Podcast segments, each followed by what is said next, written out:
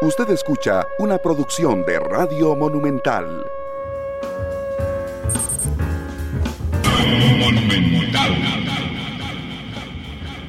La radio de Costa Rica, ¿qué tal? Muy buenas tardes, bienvenidos a Matices. Muchas gracias por acompañarnos.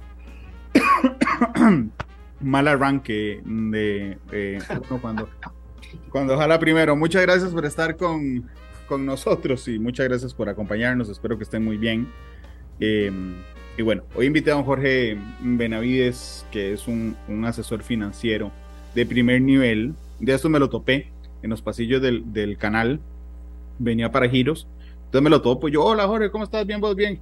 Yo, ¿qué? ¿Cómo va la cosa? La cosa va bien, me dijo. Y entonces yo le dije, no, no, no me digas nada.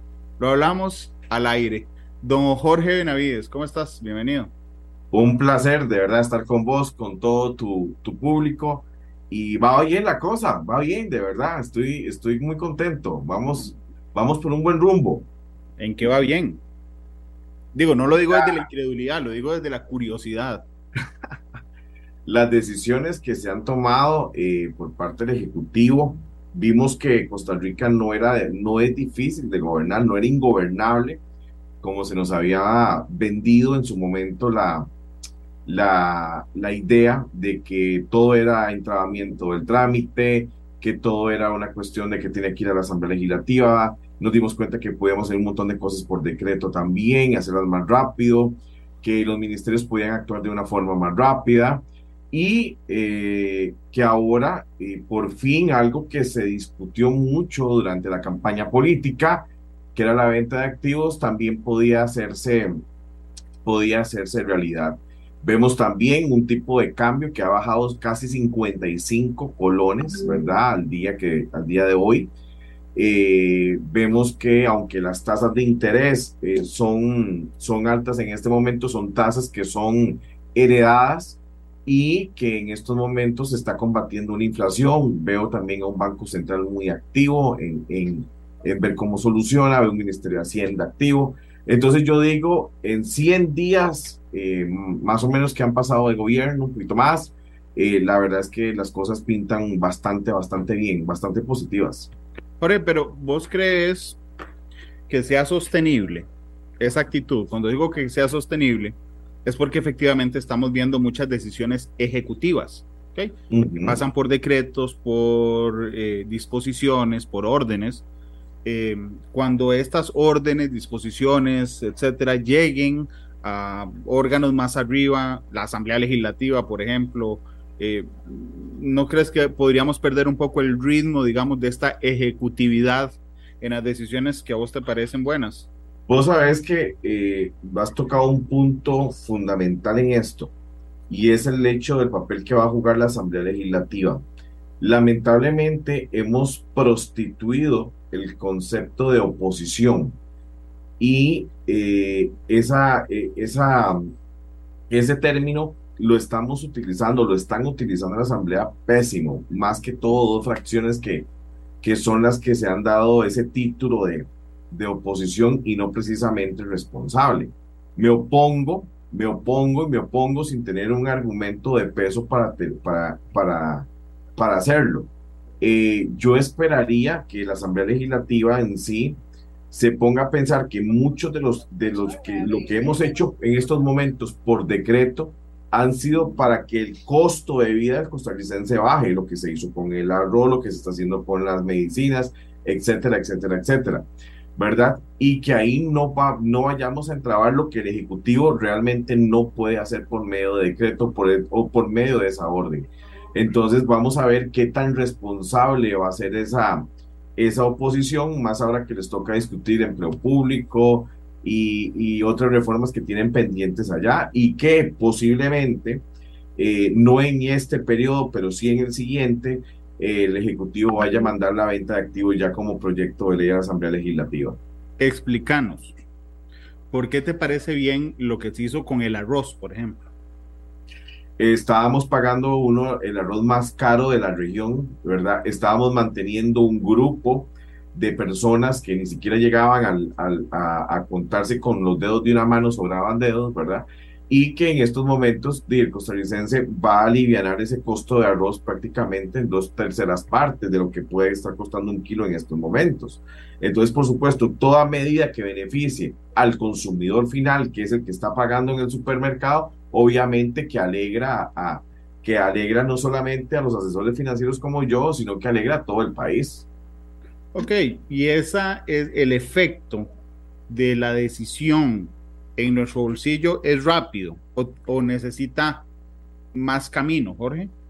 No, necesita más camino porque no solamente es la firma del decreto, sino ponerse ya eh, de acuerdo en lo que se viene arrastrando. Por supuesto, hay convenios que se tienen que respetar, no se pueden violentar de la noche a la mañana, ¿verdad?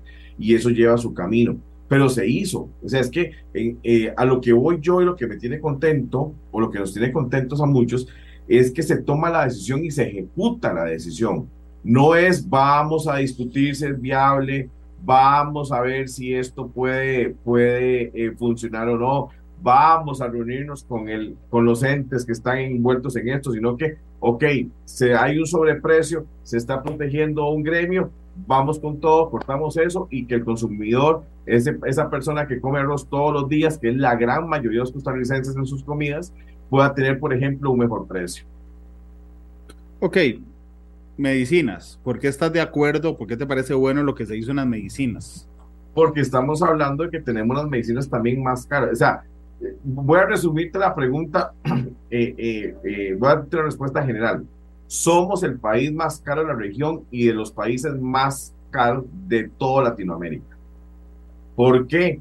Porque le empezamos a proteger grupos de interés y simple y sencillamente a castigar a las personas que consumen eso. Por supuesto, entonces cualquier medida que se tome por rebajar ese costo de vida es aplaudida de verdad y como te dije, beneficia a todos, por supuesto. Las medicinas aquí son carísimas, ¿verdad? Y solamente por proteger a uno o dos grupos que estaban eh, eh, importando esas medicinas. Ahora no, se apertura el mercado, por supuesto, se quitan, eh, por decirlo así, los aranceles y todo lo que tenga que ver en el precio final del producto, se elimina eso y por supuesto yo puedo ir a la farmacia y comprar una, una, una receta que ocupo de emergencia mucho más cómoda de la que estaba comprando hace un año, por ejemplo. Jorge, el, el día que te topé, habían pasado pocas horas desde el anuncio de la intención de la venta de activos. ¿Por qué la venta de activos te parece una buena idea? Voy a hablar en el caso específico de lo que se mencionó del Banco de Costa Rica. Número uno, tenemos una deuda que supera el 70% de nuestro ingreso.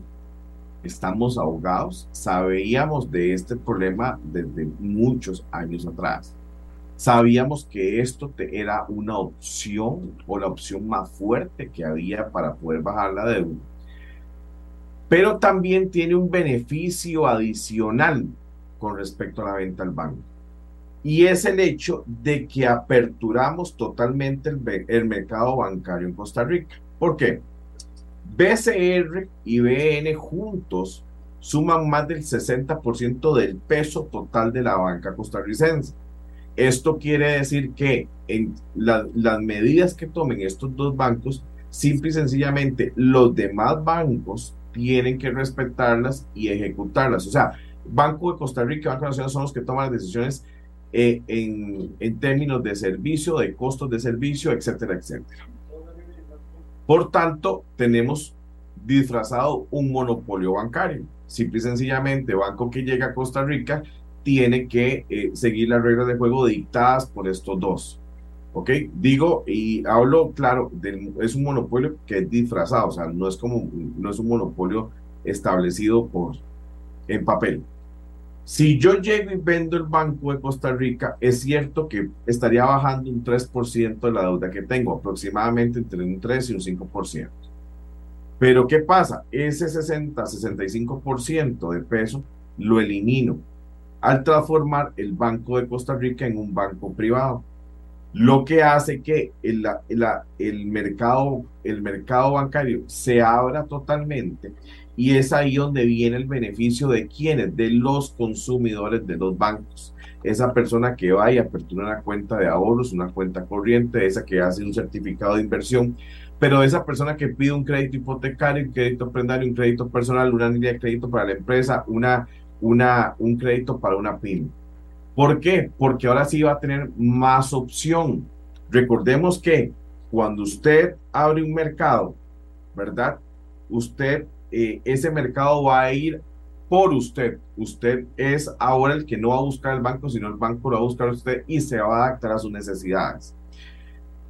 Número uno. Número dos, se abre la puerta para que más bancos extranjeros puedan venir y colocarse en Costa Rica. Entre más bancos tengamos, obviamente más oferta voy a tener.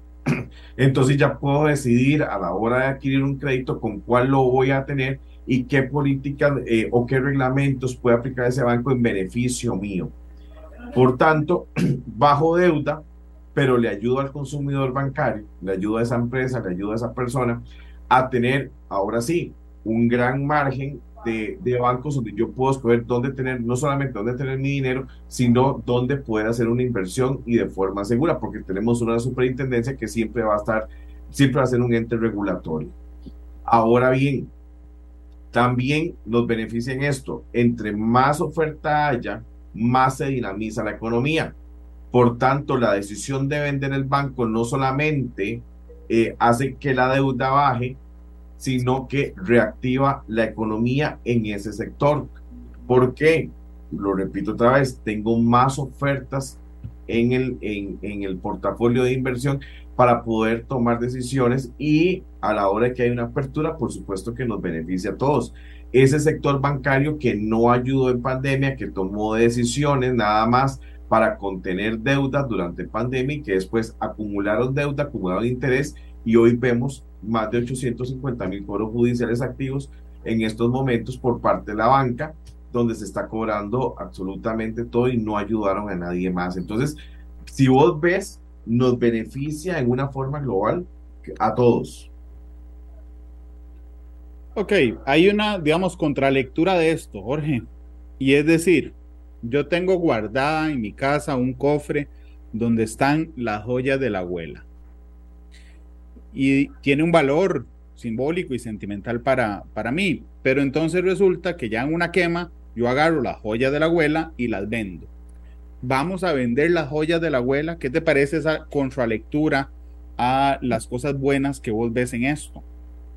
El, es que eh, eh, hablaba con, con, varios amigos de aquí de afuera de Costa Rica y ellos me daban el ejemplo, por ejemplo, de Panamá. Panamá, el tamaño que tiene, tiene más de 250 bancos acreditados y solamente tiene un banco que se puede llamar estatal y que es la, es, es, la caja del Estado. Costa Rica, con 5 millones de habitantes, eh, puede perfectamente vivir solamente con un banco estatal. No se ocupan dos, no se ocupaba tampoco un banco internacional que se está yendo en el combo también de la venta, ¿verdad? Entonces, eh, estoy vendiendo un activo de los principales activos de Costa Rica, sí, pero podemos vivir sin ese activo perfectamente. No nos va a perjudicar en absolutamente nada, solamente quedarnos con el Banco Nacional. Más bien podemos fortalecer el Banco Nacional y eh, hacerlo ese banco que tienen la gran mayoría de países que han hecho esto en, el, en Latinoamérica y simple y sencillamente somos un país pequeño que puede soportar eso. O sea, ya era hora de tomar la decisión.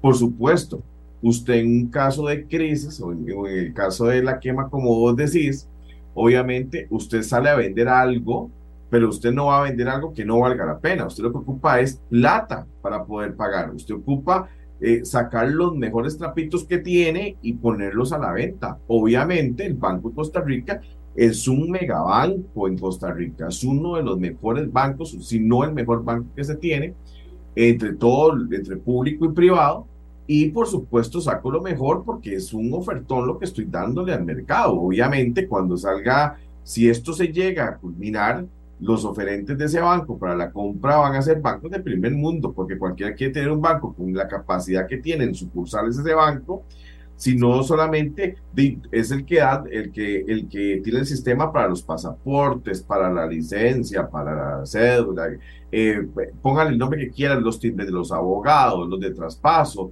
es el banco que donde están las cuentas de, las, de, las, del, de los tribunales de justicia, pensiones, etcétera, etcétera. Por supuesto que la gama de servicios que tiene ese banco no lo tienen los demás bancos en Costa Rica. Estoy sacando un activo muy bueno, muy valioso, en el cual puedo hacer un excelente negocio. Jorge, un día de estos eh, me dijo, iba caminando aquí en el canal también, y un camarógrafo me dice, jefe, ¿por qué el BCR y no el Nacional? Porque vale más el BCR. Obviamente, si usted ve los servicios que ofrece el BCR, no los tiene el, el, el BN. Obviamente, eh, obviamente, yo tengo que vender lo mejor que tenga, porque necesito plata. Y en este caso, entre los dos bancos, por supuesto que el BCR es el mejor. Pero es, es por un tema de servicio, no necesariamente por un tema de patrimonio es que entre más servicios tenga, obviamente tengo es más, caro, así lo resumaste es más caro, estoy vendiendo el más caro que caro, Obviamente es más caro y obviamente son un millón, casi un millón ochocientos mil personas que son clientes en este momento del banco. Imagínate que en relación a 5 millones de habitantes estamos hablando de que prácticamente es un 40, un 35% de toda la población de Costa Rica la que es cliente de ese banco. Ahora bien, eh, eh, el banco sigue funcionando, o sea, simple y sencillamente va a tener un nuevo dueño, que no es el Estado costarricense. Bueno, pero diferente. Digo, es que cuando dicen podría ser de, bueno, podría ser, no, debería ser entonces privado, yo me puedo pensar en algunas cosas que hemos sacado los medios de comunicación. Por ejemplo, el plan de retiro de los empleados del, del, del banco. En el banco un empleado aporta el 5% y el banco le devuelve 20 veces eso para aportarle el, Digamos, eso, es impensable en una empresa, en una empresa privada. Completamente de acuerdo, pero también me decía, me decía una persona que ahora eh, eh, ya X persona no va a ganar 8 millones de colones de salario más dietas que valen 8 millones, entonces ya el Estado no va a tener que sacar 16 millones para pagar un salario. Obviamente las condiciones van a cambiar con respecto al nuevo dueño pero no a todos. Y eso sí, sí, lo, sí, lo, sí me gustaría recalcarlo, porque no se vale, no se, no se vale desinformar o no se vale sacar un fake news para que la gente piense eh, cosas que son, que, que no pueden o que simple y sencillamente la legislación costarricense no va a permitir. Y es ahí donde uno tiene eh, que ser responsable a la hora de emitir un criterio. Porque la gente dice, no sé si, si, si ya te pasó con la misma persona que te vas en el canal, pero me decía, yo voy a sacar los ahorros del BCR, me han dicho muchos, y yo, ¿por qué? Sí, sí, sí así también, sí, a mí me han preguntado. Ah, porque es que lo van a cerrar, y yo, qué raro, van a gastar eh, eh, un dineral de plata, miles de millones de dólares para comprar un banco para cerrarlo. Qué negocio más malo, el banco no lo van a cerrar. Y me hace, eh, pero es que eso es lo que andan diciendo, y yo, no, no, no, se está el banco va a cambiar de dueño nada más. Muchos empleados, a mí me han llamado muchos empleados del banco eh, y me han dicho, es que nos, van a, nos vamos a quedar sin trabajo. Y yo, eh, qué raro, porque imagínate que son casi 4 mil empleados que tiene el BCR. Y eh, despedirlos a todos para después hacer un proceso de selección y contratar. Entonces, voy a comprar un banco para tenerlo cerrado como 8 meses, que voy a durar contratando gente para después de ocho meses volverlo a abrir. Entonces perdí en ocho meses una cartera de casi dos millones de personas. Me llamaba otra persona y me decía, es que ya nos dijeron que, ya nos dijeron, oigan, la, noticia no había, no había, eh, eh, no es noticia, es un anuncio de casa presidencial diciendo que van, eh, que van a, valorar y, y, que van a ya poner en discusión la venta, no es que ya lo vendieron, nos vamos a quedar sin trabajo yo miras qué raro, vos, trabajás en el departamento de crédito de ese banco, es el departamento de crédito número uno en Costa Rica, porque el Banco de Costa Rica en, colocación de créditos es el número uno en Costa Rica, y vos pensás que el nuevo dueño los va a despedir a todos o se va a deshacer de todos cuando son ustedes el número uno en Costa Rica. El nuevo dueño, obviamente, ¿qué, va, qué, qué es lo peor, el peor escenario para un empleado del BCR que puede pasar? Muy fácil, cambio de junta directiva y cambio gerencial. Y ahí no, no llegamos a 10 personas, porque el banco va a seguir funcionando. El banco hoy cambió de nombre y mañana a las 8 y 30, 8 y 45 de la mañana está abriendo sus puertas para atender al público con los mismos servicios. Porque cuando usted compra un banco, usted compra el combo completo del banco. O sea, usted no compró una parte, usted compró todos los servicios que brinda ese banco. Y sabemos que si es el banco número uno en estos momentos, si es la, la, joya de la abuela, obviamente si yo lo compro es para fortalecer ese banco, no para debilitarlo, porque estoy comprando un banco top, un banco número uno acá.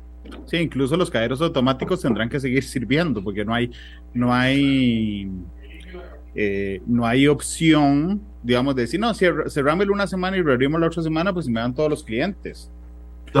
Imagínate con un crédito, la persona que tiene su carro con el BCR, su casa con el BCR, o sea, ¿qué hace el banco? No, voy a cerrar, y voy a despedir a la gente y, vuelvo en ocho meses a funcionar. ¿Y qué hago yo con la, cómo cobro yo el crédito? ¿De dónde yo recibo? El banco va a seguir funcionando, sí o sí, y prácticamente los puestos que te dije son los puestos que posiblemente se vayan a valorar y que sí pueda reducirse. Pero ¿quién está desinformando y por qué está desinformando? Es la pregunta porque eh, dice, crea un temor, un pánico, y yo ya veo que conforme pasa el tiempo y si esto llega a materializarse, que estamos hablando de que se puede durar entre dos y tres años para culminar ese proceso de venta, diga, como estamos ahorita, que solo fue un anuncio, di, ahorita veo a la gente sacando, haciendo fila para sacar la plata y, y sacarla para ir a meterla a otro banco, que al final prácticamente va a ser privado. Lo mismo. Claro, este, dame un segundo. Es, es, complejo porque justamente, vamos a ver, es sencillo de leer en, desde el punto de vista del servicio al usuario. En, en, las entidades estatales en general, puede ser las empresas financieras, puede ser cualquier otra institución, que es algo que yo he criticado, a veces el, el, el fin, el fin se consume en sí mismo. O sea, es decir, eh, uno dice, bueno, ¿y qué es lo más? ¿Para qué está LICE? Para darle trabajo a sus empleados. ¿Para qué está RAXA? Para darle trabajo a sus empleados. Eh, ¿Para qué está el BCR? O sea, suena horrible lo que voy a decir, pero lo más importante del BCR no es su planilla. O sea, el BCR no existe para darle trabajo a la planilla. Existe para hacer un servicio hoy que es estatal hacia afuera. Y me parece que a veces hemos perdido de vista un poco eso. Totalmente de acuerdo. Y con todo el respeto de la gente que nos ve, obviamente, tener razón en la precisión de que no, lo más importante no es la planilla. Pero para el banco como tal, para poder dar un buen servicio y ser competitivo, esa planilla se vuelve fundamental. Por tanto, o sea, no vas a llegar y decir, ok, tengo el departamento de crédito número uno de Costa Rica, voy a cambiar todo. ¿Por qué? ¿En base a qué lo vas a hacer? Vos tomás un banco uno y tenés la obligación de mantenerlo en el número uno lo vas a llegar a fortalecer.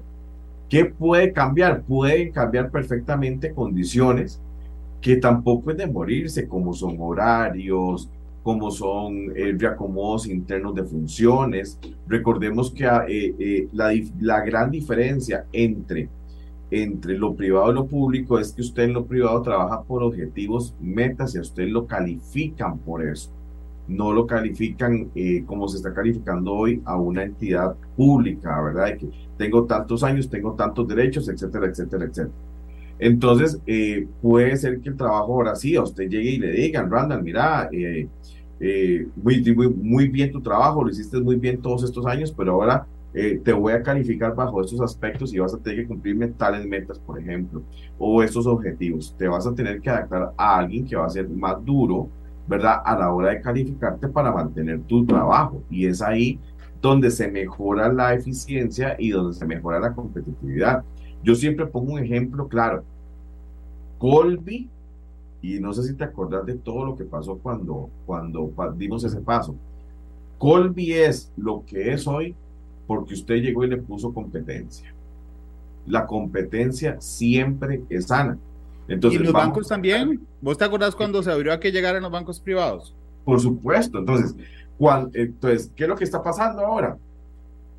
lo que pueden tener mucha gente es el miedo que ahora los van a poder competir. Ya van a salir de la zona de confort de que soy el banco del Estado, de que le brindo servicios al Estado, de que la gran mayoría de planillas se pagan por ahí del Estado, etcétera, etcétera. Y ahora voy a ser un banco que va a ir a competir con BAC, con, con, con todos los demás bancos de acá privados. Ahora sí, voy a dar, eh, tengo que dar pelea en ese sector. Y voy a tener que dar pelea con todos los bancos que vengan a llegar también. Entonces doy ese paso de, ser un banco cómodo a un banco totalmente competitivo. Y eso le duele al tipo. Ahora bien, Jorge, es normal, es lo común que el Estado participe de la banca comercial. Porque, digamos, obviamente todos, bueno, la mayoría de países tiene un banco central que fija la política monetaria. ¿okay? pero realmente no sé si efectivamente hay países que dicen, tome, tengo dos bancos, tírelos al ruedo comercial, o tengo uno grande y tírelo al ruedo. Nosotros tenemos dos. Como te decía ahora, tenemos dos y en un país tan pequeño, no lo ocupábamos, no lo ocupamos. Nosotros como Estado, como Estado podemos vivir perfectamente solamente con uno y ese uno se va a llamar Banco Nacional si se concreta esta venta y está bien, tienen los estándares de calidad de, de, un banco de primer mundo también, tienen menos servicios que el Banco de Costa Rica, totalmente de acuerdo, pero perfectamente se adapta a la necesidad que tiene el Estado costarricense para suplir las necesidades. Entonces, perfectamente podemos fortalecer el Banco Nacional y tírelo al ruedo también a competir, porque al final de cuentas es una competencia. Es una competencia que a quién le beneficia, nos beneficia absolutamente a todos. Y es que las cosas cuando hay competencia cambian. En estos momentos, por supuesto, si, si, si la banca, si hubiéramos dado este paso hace años y hubiera pasado pandemia, la banca se hubiera comportado distinta a como se comportó con las medidas de restricción que tuvimos. No hubiéramos tenido tal vez las medidas que se tomaron de acumular intereses, de acumular cuotas y después cobrarlas para mandar al seguro judicial. Hubiéramos tenido esa, esa flexibilidad con el cliente que no la tuvimos, con esa pymes que no la tuvimos, que tuvo que cerrar, que poner un candado simple y sencillamente porque el banco no le pudo ayudar como quería, porque se veía limitado a decisiones que tomaban solamente dos, ¿verdad? Y que afectaba al resto. Ahora no, ahora es una libre competencia donde usted va a, poder eh, eh, elegir un banco que se adapte a sus necesidades y que no tenga esas trabas, porque recordemos que el Banco Central dicta la política monetaria y la SUGEF simple y sencillamente regula que se cumpla, eh, eh, que todos los bancos tengan la misma regulación y que eh, cumplan con los mismos servicios y que la tasa de interés o el tipo de cambio se esté cumpliendo según los parámetros dictados por el Banco Central. Así es como vamos a funcionar. Jorge, vamos a ver. Haciendo las cosas bien, ok. Vamos hasta la venta de activos. El aumento de tasas de interés. Entonces, nosotros vemos que hay inflación, que no es culpa nuestra, digamos, es una inflación por factores exógenos. Y la inflación es, digamos, una de las peores noticias para las personas vulnerables y las más pobres, porque le sube todo. Y la medicina a, esa, a ese mal es muy amarga y tiene que ver con el aumento en tasas de interés. Para las personas que ahorran, digo, todo bien. Lo que pasa es que las personas más vulnerables y pobres no ahorran. Entonces, realmente lo que sube son los, créditos. Y ya lo vimos con el Banco Central y la semana pasada con el Ministerio de Hacienda, que ejercen una enorme presión sobre el mercado de créditos para que suban sus intereses. ¿Eso también te parece bien o te parece menos mal que la inflación, Jorge? No, mira, y aquí, aquí tal vez voy a, caer un poquitillo mal en lo que voy a decir, pero las cosas hay que decirlas como son. Es cierto que tenemos una inflación nunca antes vista. Es cierto que la inflación influye sobre las tasas de interés. Es cierto que la gente que tiene crédito se ve afectada. Pero en estos momentos, la gente que se ha visto más afectada de todas es la gente que pidió un crédito en una moneda de la cual no gana. Gente que pidió créditos en dólares ganando colones. Entonces, sabíamos que las tasas de interés iban a subir, obviamente, después de venir de dos años de una, de una parálisis económica total, se iban a acumular y iban a subir. Sabíamos que también la inflación, que es heredada, que son por factores externos, iba a subir también. Pero ahí es donde venía la responsabilidad de cada persona a la hora de adquirir un crédito en una moneda extranjera que en Costa Rica es muy volátil y que perfectamente hoy puede estar en 700 y después bajar 55 colones como lo estamos haciendo. Entonces, gracias a Dios que las tasas de interés tienen una revisión trimestral, ¿verdad? Y que eh, eh, según el comportamiento de la economía, ya sea que suban como en estos momentos o que puedan bajar. Si vemos el comportamiento de la economía costarricense, en estos momentos el dólar ha bajado 55 colones promedio. Lo tuvimos en 700, superamos la barrera de los 700, estuvo en 701, 702 colones y ya empezó a bajar. Ya entraron la ya entró el monto que había solicitado el Banco Central como préstamo para nivelar lo que era el hueco que se tenía en reservas. Entonces eso da también una confianza. El tipo de cambio empezó a bajar porque el mercado empezó el, mercado en estos momentos está en una zona de confort y está confiado en lo que se está haciendo. Recordemos que la incertidumbre es el principal actor en la subida o en la bajada del tipo de cambio y esa incertidumbre ha bajado considerablemente en estos días con las decisiones que se han tomado. Los mercados están confiando en nosotros. Posiblemente tengamos una mejor calificación en los próximos días, una recalificación que va a ser buena y eso va a hacer también que se nivelen las aguas. En estos momentos la maquinita está funcionando, ¿de acuerdo? Ahora bien, recordemos que eh, como esto es heredado, no la tenemos en tiempo real, sino que venimos arrastrando. Es muy duro lo que estamos pasando con tasas de interés e inflación, pero se está trabajando en base a bajar esa inflación, ¿verdad? Para también poder bajar las tasas de interés. Y es ahí donde la persona tiene que tomar o recapacitar qué está haciendo realmente con sus créditos y en qué moneda las está solicitando. ¿Por qué? Porque ahorita la persona empezó a respirar porque ya el dólar bajó, entonces dice que ya la cuota, ya, ya, ya los colones ya sí le están alcanzando para esa cuota y posiblemente el dólar siga bajando porque no hay en estos momentos un componente en la economía que, que vaya a producir que ese tipo de cambio vuelva a subir. Entonces va a seguir bajando y vamos a seguir respirando la gente también tiene que entender que no solamente te va a, ¿cómo se llama?, a afectar las tasas de interés en los créditos, te afecta también en los productos que usted consume diario. ¿Por qué? Porque muy probablemente la empresa que importa eh, los productos, los abarrotes que usted ve en el supermercado, sea, tenga una línea de crédito para poder hacer esa importación o tenga créditos bancarios. ¿Qué pasa ahí? Muy fácil eh, obviamente le suben la tasa de interés, le suben la cuota del banco y él inmediatamente va a trasladar ese costo a qué? Al producto que él está vendiendo.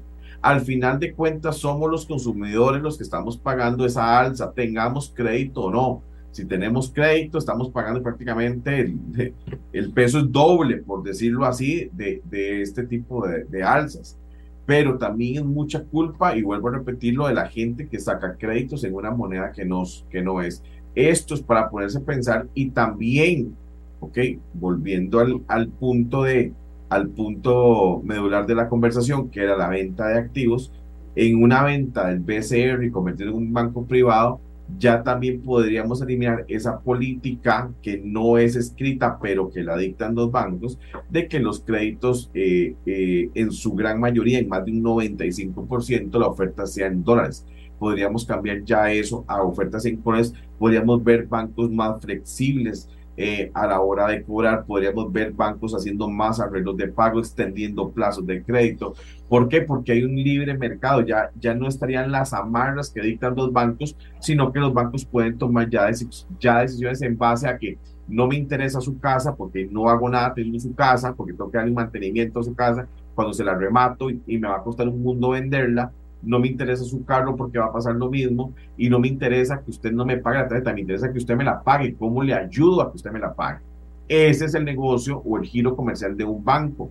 Cuando hay un libre, un libre, eh, ¿cómo se llama? Un libre mercado, esas cosas, estas cosas se pueden dar perfectamente. Por eso es que no debemos desatanizar el hecho de que se vaya a vender un banco estatal, porque no es así. Al final de cuentas nos beneficia a todos. Ok, Vamos a ver. entiendo esto y lo hemos discutido varias veces. Yo a Jorge le he dicho, hey, pero si yo llego al banco y me ofrecen una ganga en, dólares y un carísimo en colones, me voy por dólares. Lo que pasa es que cuando el dólar empezó a subir y a subir y a subir y a subir, entonces todo el mundo decía, ay, no, tengo que pasarme a colones y se pasó a colones.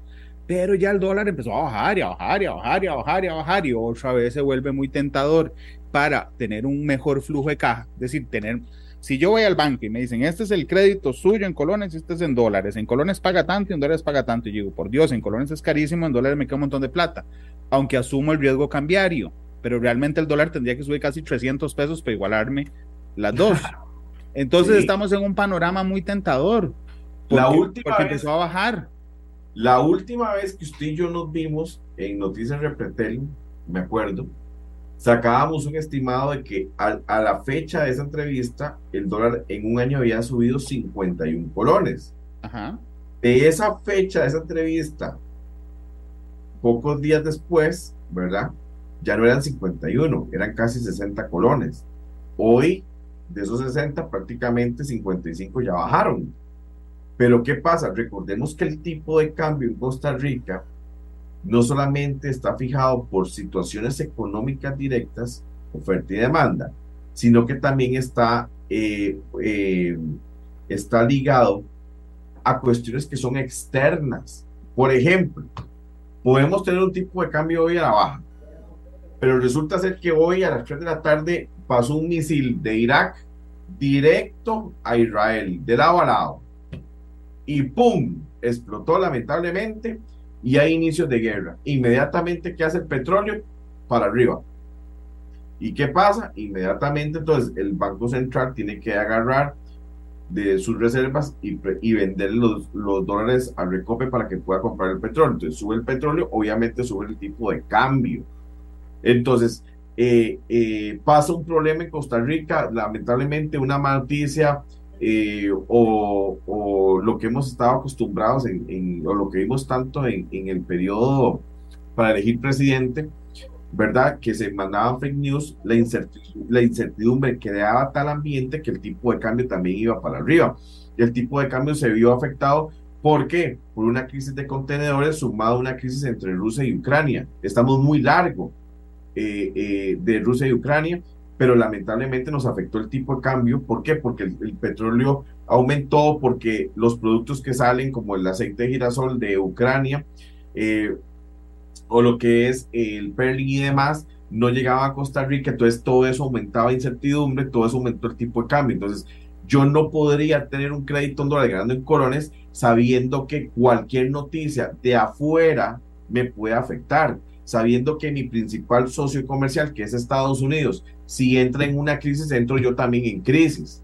Entonces dependo de Estados Unidos para que estemos, estemos eh, estables.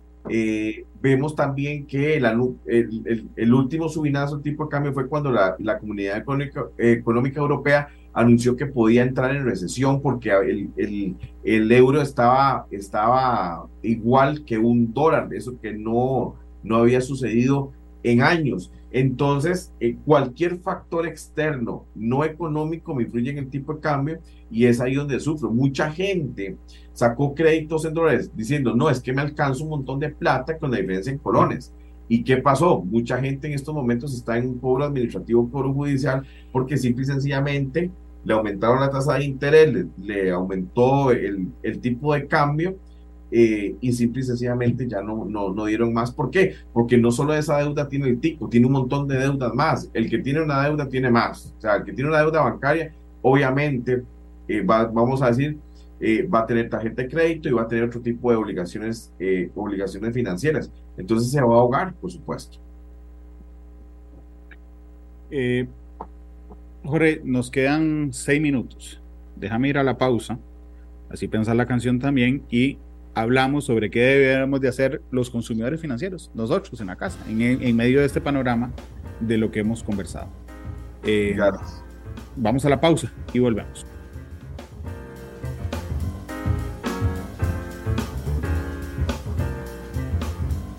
Monumental.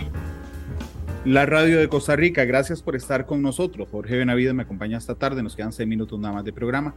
Por en medio de este panorama que hemos dibujado con las medidas sobre el arroz, sobre la medicina, sobre la venta de activos, sobre la disminución en el tipo de cambio y el aumento en las tasas de interés, es momento de qué y de qué no es momento para nosotros, los, mortales.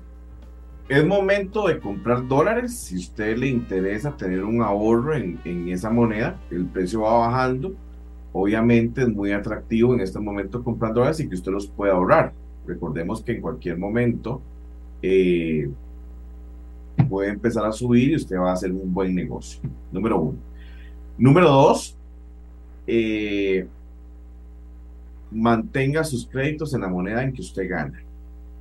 Número tres, y por favor, eso se lo pido yo encarecidamente y creo que se lo pedimos todos, no tome decisiones solamente por el anuncio que hizo Casa Presidencial de vender el BCR. No se está vendiendo todavía, simple y sencillamente está en el papel y pasarán de dos a tres años para que esto se pueda ejecutar. Así que si usted está pensando en pasar la hipoteca del BCR a otro banco, si usted está pensando en pasar el, crédito del carro, las tarjetas de crédito, los ahorros, piénselo tres, cuatro o cinco veces porque no está pasando todavía absolutamente nada. Y si fuera a pasar, júrelo que las condiciones que le dieron a usted se las van a mantener. Su hipoteca no va a ser más cara, su tarjeta no va a ser más cara, su carro no va a ser más caro. Simple y sencillamente es un cambio de dueño. Analice, piense, lea. El teléfono no solamente sirve para sacarse una foto, para mandar un mensaje de WhatsApp o subir un meme o, un, o una foto al Instagram. Sirve también para informarse. Y existen medios responsables como lo es Monumental, eh, eh, como son, como es Noticias Repretel, donde usted está informado gracias a las redes sociales que ellos tienen. También consulte a expertos financieros la decisión que usted vaya a tomar para que para que él lo guíe. Es un momento crucial en la economía costarricense, es un momento donde estamos reactivando la economía, es un momento donde estamos haciendo bien las cosas y eso se refleja en el comportamiento de los mercados y en la confianza que están depositando en Costa Rica. Entonces, hágalas también usted bien. Si el gobierno está actuando bien, haga usted también bien las cosas. Piense las razones, analícelas, consúltelas. No es pecado preguntar. Usted no tiene que saberlo todo, pero déjese también eh, guiar y llevar por, por alguien que sepa. Jorge, vamos a ver, desde el punto de vista de grandes inversiones, ponerse a comprar casa ya o ponerse a comprar carro ya, ¿es, una, es un buen momento? Si usted tiene la capacidad económica para aguantar esa deuda, siempre es un buen momento para hacerlo. Pero tiene que ser usted responsable con usted mismo y saber que usted puede aguantar en estos momentos. Comprar casa en estos momentos es una ganga. Los precios, que muy probablemente todos estén en dólares, vienen hacia abajo por el tipo de cambio. Entonces es un buen momento para que usted analice. Siempre y cuando usted sea un consumidor responsable y sea no solamente con usted, sino con los suyos y sepa que usted puede pagar eso. No es por comprar por comprar, porque qué chiste tiene comprar para devolverle en un año porque no pudo pagar. Es ahí donde entra todo un análisis. Claro, pero, pero digamos, si vos tuvieras que comprar casa ahora, ¿lo haces ya, que, están, que los precios van bajando, o te esperas un par de meses más que seguramente bajarán más? No, me espero, por supuesto, a ver el comportamiento. Eh, obviamente, y te voy a decir algo, yo en estos momentos estoy comprando casa ah, y las no que tengo las opciones que tengo las estoy analizando muy bien y estoy voy a aprovechar, por supuesto, que, eso, que los precios se vinieron abajo. Eso es, eso es, lógico, ¿verdad? Siempre piénselo, pero siempre consúltele a alguien que sepa, ¿verdad? No es ir a comprar por comprar y sacar el número eh, con una calculadora, siempre que le hagan todo el análisis completo. Si me cae alguna plata, quinquenio, aguinaldo en tres meses, los ahorros de, las asociaciones, etcétera, es un buen momento, por ejemplo, para comprar certificado de depósito a plazo. ¿Lo hago en dólares? ¿Qué, qué hago? Si el, si, bueno, cuando eso llegue, digamos, la gran mayoría de plata llega en diciembre, ¿verdad? Junto con el aguinaldo, eh, siempre es un buen momento para ahorrar, siempre. Una, un día se estaba en una, en una carnicería aquí en Escazú y llega la persona que me atiende, me reconoce y me dice, don Jorge, ¿cómo, dejo, ¿cómo puedo ahorrar? Si no puedo, yo sí, sí puede, deje de gastar. o sea, la gente dice, no, no me alcanza, no, sí le va a alcanzar. Si usted deja de gastar y, prioriza sus gastos, obviamente sí va a tener plata para ahorrar. Entonces no es excusa, sí es momento de ahorrar. Usted puede ahorrar en colones y en dólares perfectamente. Depende del riesgo que usted quiera tomar y también del tiempo en que usted quiera hacerlo. Si usted quiere algo a largo plazo, obviamente yo le digo a usted vaya y compre al tipo de cambio más bajo. Y le voy a dar un secreto a usted que me está viendo. Si usted quiere comprar dólares a un tipo de precio mucho más real, métase al Monex, que es gratuito para todos, y usted puede comprar ahí con diferencias de hasta 10 colones eh, eh, a lo que está en ventanilla en los bancos. Es una herramienta que tenemos todos los tipos y que no la aprovechamos. Eh, hágalo así, pero sí es un buen momento, hoy es un buen momento para comprar dólares porque viene la baja. Sabemos que en cualquier momento de la historia vuelve a subir y es un buen negocio, pero siempre que usted lo quiera ahorrar. Ok. Jorge, te agradezco muchísimo que nos hayas acompañado hoy. Muchas gracias y muy amable. No, siempre estoy para, para servirte y es un gusto siempre estar en matices, siempre es un gusto y las veces que me, que me requieras, aquí voy a estar. Gracias, Jorge. Este programa fue una producción de Radio Monumental.